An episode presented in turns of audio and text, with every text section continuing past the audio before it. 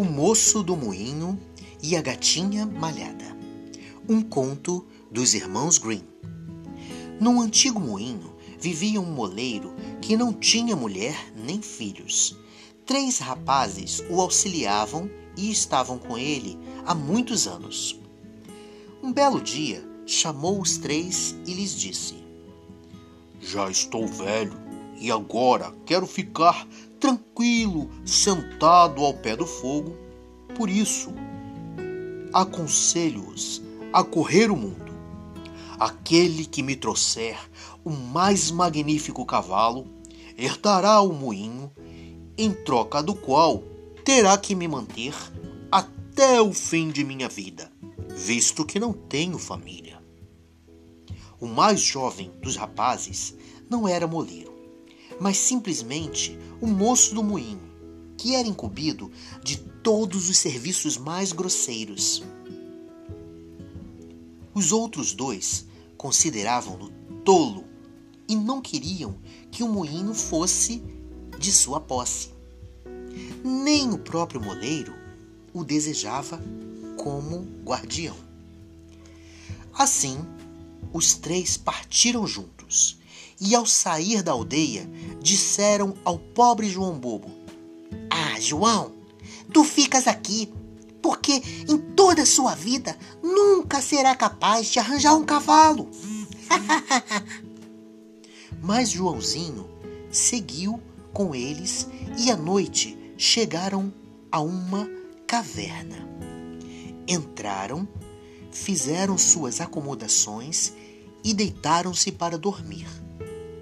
Os dois mais espertos que se achavam aguardavam que Joãozinho estivesse dormindo e logo em seguida saíram da caverna e foram embora, largando João ali sozinho. Pensavam ter se livrado dele para sempre, com aquela atitude muito esperta. Mas será que essa história termina mal para João? Vamos continuar e entender.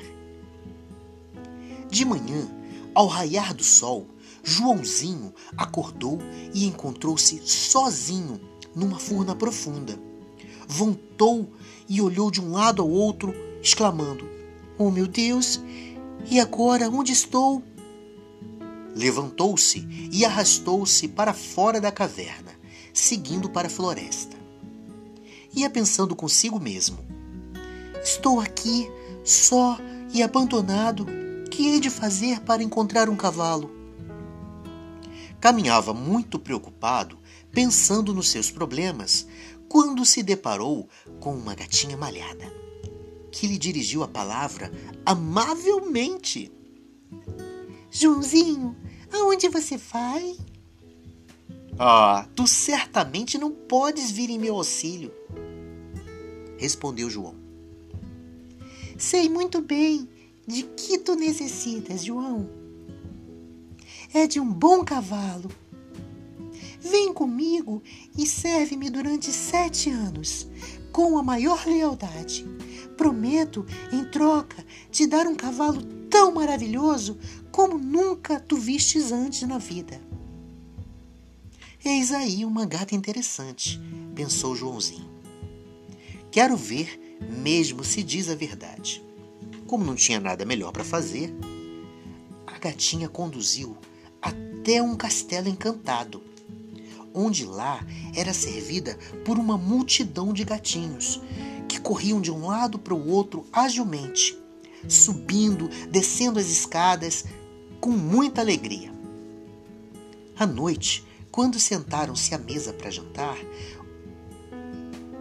três gatinhos incumbiram-se de um concerto musical. Um tocava violoncelo, o outro violino e o terceiro assoprava numa trompa, inchando as bochechinhas até parecerem que iam estourar. Terminado o jantar, tiraram a mesa e a gata disse: Vem, João, dança comigo. Não, disse ele. Não danço com uma bichaninha. Nunca fiz isso em minha vida, por que hei de fazer agora? Nesse caso, Gatinhos serviçais, levem ele até a sua cama, ordenou aos seus gatinhos. Um deles foi na frente com a luz acesa e os outros levaram-no até o quarto. Depois, um puxou os sapatos, o outro puxou as meias e, quando acabaram, um deles apagou a luz. Na manhã seguinte, apresentaram-se e ajudaram a sair da cama. Um gatinho calçou as meias, outro prendeu as tiras da sandália e outro lhe deu os sapatos. Outro lavou e outro enxugou o rosto com a cauda. Hum, como tem o pelo macio! exclamou Joãozinho. Em compensação, ele era obrigado a servir a gatinha e rachar lenha todos os santos dias. Para isso, servia-se de um machado de prata. As cunhas e a serra também eram de prata, e a maceta era de cobre. Assim, passava os dias, partia lenha, ficava em casa, recebia boa alimentação, mas não via mais nenhum outro ser humano além da sua gatinha malhada e os gatinhos seus criados. Certo dia, a gata disse: Vai ao meu campo e ceifa o capim. Depois deixa-o secar ao sol. Eu vou lhe dar esse alfange de prata e uma pedra de amolar de ouro. Recomendo que tu devolvas tudo pontualmente ao final do dia. Joãozinho foi ao campo e executou fielmente suas ordens. Terminado o trabalho, levou para casa o alfange, a pedra de amolar e o feno. Depois foi ter com a gata e perguntou-lhe se já não estava na hora de remunerá-lo. Não, respondeu a gata. Antes disso, tens de fazer mais um serviço. Aqui está essa madeira de prata, uma machadinha, uma esquadria e demais instrumentos de prata. Constrói para mim uma linda casinha. João pôs-se a trabalhar e construiu a casinha. Quando ficou pronta, foi ter com a gata, dizendo que havia executado suas ordens, mas que ainda não ganhara um cavalo, embora tivessem passado os sete anos. Tão rapidamente como se fossem seis meses. A gata lhe perguntou se queria ver os seus cavalos. Quero sim, respondeu Joãozinho. Ela então abriu uma porta da casinha e no mesmo instante surgiram doze cavalos bem à frente de Joãozinho.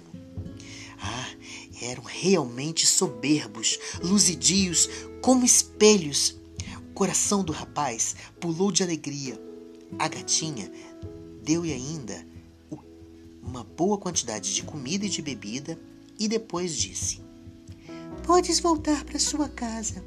Ainda não te dou o teu cavalo, mas dentro de três dias irei pessoalmente levá-lo ao moleiro. Joãozinho despediu-se e ela indicou um caminho que ele deveria tomar para não se perder a floresta, e assim chegaria rápido ao moinho. Não tendo, porém, recebido nenhuma roupa nova, ele teve de ir vestido com seu velho esparrapado blusão, que trouxe ao sair de casa há sete anos, e que nesse tempo havia ficado puído. Quando chegou a casa, chegaram juntamente os outros dois rapazes, trazendo cada um um belo cavalo. Só que um estava cego e o outro era coxo. Perguntaram-lhe: Ué, Joãozinho, cadê seu cavalo? Joãozinho então respondeu: Vai chegar dentro de três dias. Os outros caíram na gargalhada e disseram: Justamente tu, João Bobo, onde queres encontrar um cavalo? Quem sabe? Que obra-prima que vai ser esse cavalo? Joãozinho entrou na sala, Mas o velho moleiro disse-lhe que não podia sentar à mesa com os outros, visto que estava tão maltrapilho e sujo ao ponto de causar vergonha. Deram-lhe alguma coisa para que fosse comer do lado de fora. E à noite, na hora de se deitar, os outros dois não quiseram dar-lhe cama. E o pobre Joãozinho teve que se meter numa casinhola de gansos que tinha próximo do quintal e dormir sobre um molho de feno duro. Pela manhã, quando acordou, já haviam passado os três dias. Viu chegar um coche puxado por seis cavalos luzidios e brilhantes, que eram um encanto, e um criado trazia pela mão um sétimo cavalo, que era o destinado a Joãozinho. Enquanto isso, do coche desceu uma princesa maravilhosa que entrou no moinho e era nem mais nem menos que a gatinha malhada, a mesma que o rapaz servira durante sete anos. Perguntou ao moleiro onde estava o moço, o pobre criado. O moleiro explicou. Não podemos deixá-lo entrar no moinho, porque estava muito sujo e esfarrapado. Por isso ficou lá do lado de fora, na casinha dos gansos. A princesa então ordenou que fossem buscá-lo imediatamente. E foram buscar o coitadinho que veio segurando os farrapos do blusão para tentar não se rasgarem ainda mais. O criado da princesa tirou da bagagem que ele trazia em sua mão um traje suntuoso que parecia de um príncipe. Levou João até o lavabo e o vestiu, o qual saiu de lá que parecia mais um rei. Em seguida, a princesa pediu para ver os cavalos pertencentes aos outros rapazes e notou que um era cego e o outro coxo. Então, ela mandou o criado trazer o sétimo cavalo ao vê-lo, o moleiro ficou encantado e disse que jamais vira um cavalo igual. Este cavalo pertence ao teu terceiro ajudante, disse a princesa. Nesse caso, ele herdará o moinho, disse o moleiro. Mas a princesa respondeu que ali estava o cavalo exigido e que ele podia ficar também, tanto com os criados quanto com o moinho pegou pela mão de Joãozinho e fez ele subir ao coche. Partiram juntos, dirigindo-se ao lugar onde estava a casinha por ele construída, com as ferramentas de prata e ouro. E eis que, ao entrar, ela transformou-se num magnífico castelo. Dentro desse castelo, tudo era de prata e ouro também, e uma magnificência nunca antes vista.